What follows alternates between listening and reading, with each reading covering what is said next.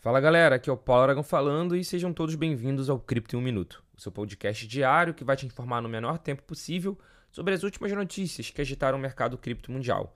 E para abrir o Cripto em um Minuto de hoje, dia 23 de maio, a gente precisa falar sobre um novo protocolo que está sendo implementado na OpenSea. Para quem não sabe ainda, a OpenSea é o maior marketplace de NFTs do mundo e agora eles estão implementando um protocolo chamado Seaport que vai permitir a troca de NFTs. Então, agora um dono de um NFT vai poder trocar com outro usuário que é dono de outro NFT, sem necessariamente envolver bid, é, ofertas, sem envolver um pagamento em cripto propriamente dito. Agora pode ser um NFT por outro. Isso, sem sombra de dúvida, vai abrir bastante o mundo das negociações do NFT. E falando em negociação, a gente precisa falar de um dos maiores investidores do mundo, que é o Bill Gates. Durante uma sessão de perguntas e respostas, o M&A, né, que são conhecidas como Ask Me Anything, pergunte-me qualquer coisa, realizada lá no Reddit, na rede social Reddit, o Bill Gates afirmou que não possui nenhuma criptomoeda. Isso porque, segundo ele, né, esses ativos não possuem um valor real, afinal, não geram produtos de valor como as empresas fa fazem. Abre aspas. Gosto de investir em coisas que têm um resultado valioso. O valor das empresas é baseado em como elas fazem ótimos produtos. O valor da criptomoeda é apenas o que outra pessoa decide que ela pagará por isso. Assim, não agrega valor à sociedade como outros investimentos. Fecha aspas. E vocês, concordam com ele?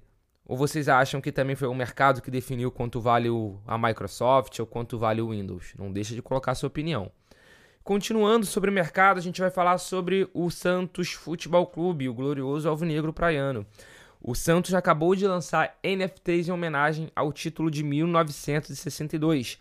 É, é, essa coleção de NFTs ela foi está sendo chamada, né, foi apelidada de Ano de Ouro, em parceria com a Block4, que também já fechou parceria com grandes clubes nacionais como o Vasco.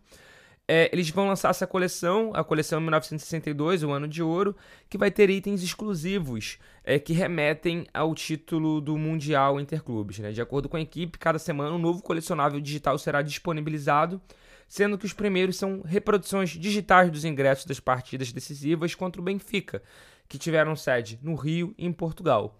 O Thiago Canella, CEO da Block4, falou o seguinte sobre essa parceria: Desenvolvemos com o Santos Futebol Clube uma coleção exclusiva que vai reaquecer a vitória do time na memória dos torcedores.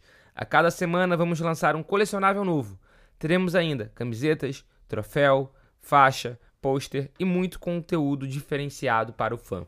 E para fechar o Crypto 1 Minuto de hoje, a gente vai falar sobre o antigo CEO da BitMEX, o Arthur Hayes. Foi encerrado o julgamento relacionado às atividades de lavagem de dinheiro da exchange de criptomoedas BitMEX é, um dos quatro tribunais do Distrito Federal de Nova York, aparentemente, né, isso não tem confirmação oficial ainda, mas diversas fontes estão relatando mesmo, sentenciaram o fundador e CEO Arthur Reis a dois anos de prisão, mas em liberdade condicional, e seis meses de detenção familiar, ou seja, ele vai ter que ficar seis meses recluso de tudo, sem contato em detenção familiar, em prisão domiciliar.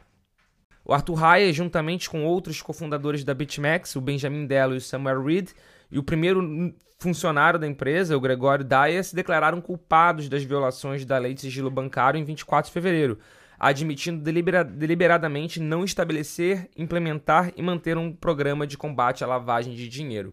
Então, com isso, a gente encerra o Cripto em um Minuto de hoje e tenham todos um excelente dia.